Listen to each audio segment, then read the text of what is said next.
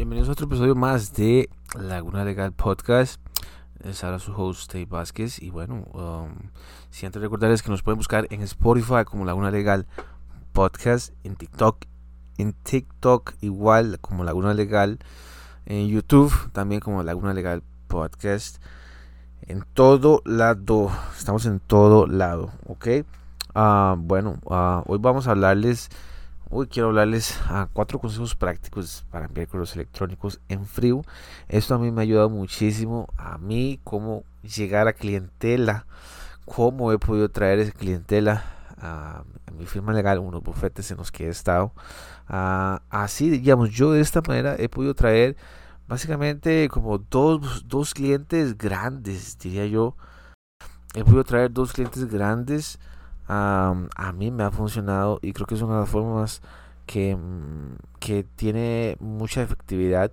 Si se logra mandar un correo bien hecho un correo bueno si debo admitir que cuando yo mandé esos, correos en frío los mandé con arroba gmail.com ya después aprendí que eso no le da ya de negocio y después obviamente que cuando ya pude entrar a productividad del del cliente me pidieron pasarme a un correo profesional. Obviamente, no podemos estar con arroba gmail.com. Y de hecho les voy a decir, hace poco un amigo me mandó eh, una foto de negocio y abajo dice arroba gmail. Le dije, abro, pague correo personalizado, cuesta 20 dólares.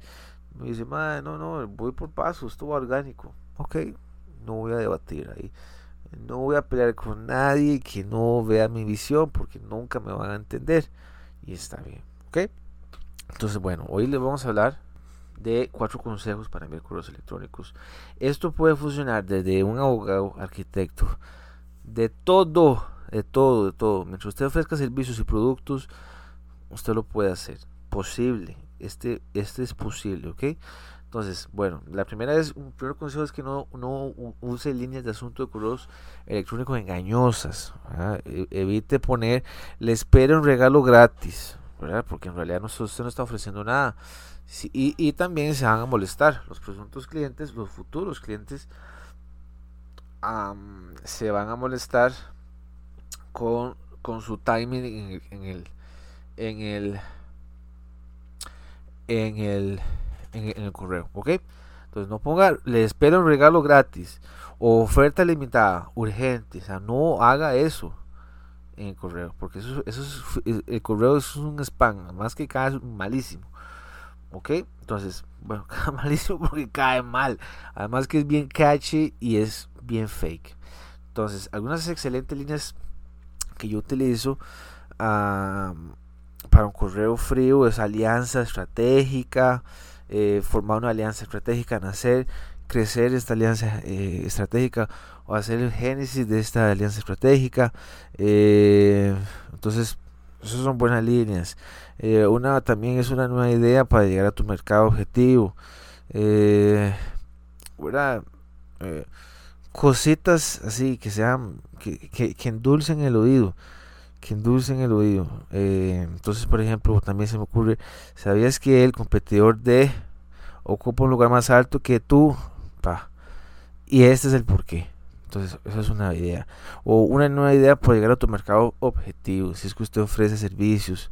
Uh, otro también es, estás en camino a alcanzar tus objetivos del tercer trimestre. Tengo algunos consejos que pueden ayudarte. Vea que son cosillas que, que, que atraen, ¿verdad? Segundo, next, siguiente, es que, eh, bueno, usted tiene que eliminar de correo electrónico cualquier cuenta de correo que no esté activa, porque eso le da rebote a usted y, va a llenarse de spam. Entonces, genera rebotes permanentes y esto alertan a los filtros de correo no deseados sobre el porcentaje de correos electrónicos devueltos que usted ha enviado. Eh, esto va a poder, esto podría que hacer que sus futuros correos se marquen como correo no deseado y vayan directamente a la casetilla de correo no deseado. Eh, esto le va a afectar a usted negativamente la reputación como remitente. ¿Ok? Entonces, usted es, eh, usted es abogado o abogada de, qué sé yo, de registro de marcas o servicios notariales o derecho laboral Usted, por ejemplo, se me ocurre que en derecho laboral yo podría mandar unos correos en frío a McDonald's, KFC, Kentucky, Subway, PriceMart, ok, para ir testeando cuáles son sus clientes. Eh, marcas, Cafebril, Macé, de, de masa, eh, se me ocurren, no sé, marcas que sean grandes. y em, pues ya dije, elaborar cobro, cobro judicial, bancos, vea que son sus destinatarios. Después, la tercera es, eh, permita que los destinatarios opten por, por dar de baja en no participar en estos correos que usted manda. Eh, es esencial que usted facilite esta opción en sus correos si no están interesados nada más sean de baja porque usted podría mandarlo también como un PDF incluso ¿verdad? el correo en frío o si no un correo frío y mandamos en cuerpo del correo entero mandamos ahí una, un template ahí bien bonito eh, em, yo ya tengo el mío ese lo voy a dejar debajo del este dejo el episodio y les dejo ese link, ¿ok? La cuarta es que su dirección de electrónico esté autentificada, autentificada. Por eso es que les digo que utilicen como Gmail o Office o utilicen algún proveedor de correos electrónicos, porque ahí, ahí va a tener que ver todos estos proveedores de correos están asegurados con candadito, todo, ¿ok? Entonces es importante. O sea, yo entiendo que es plata, pero usted tiene que estar listo para cuando venga un cliente grande, un pez gordo, usted quiera, y decirle, bueno, que entrémosle. Ya tengo mi, correo personalizado. Entonces el, mío es eh, dvasquez.legallaguna.com y es plata, ok. 20 dólares al mes. ¿Okay? Algunas reflexiones finales que quiero decir sobre esto es que el correo en frío frente al spam, la principal diferencia es que los correos electrónicos fríos tienen hay, un objetivo, que es proporcionar valor al cliente potencial, mientras que los correos no deseados, electrónicos no deseados, no lo hacen.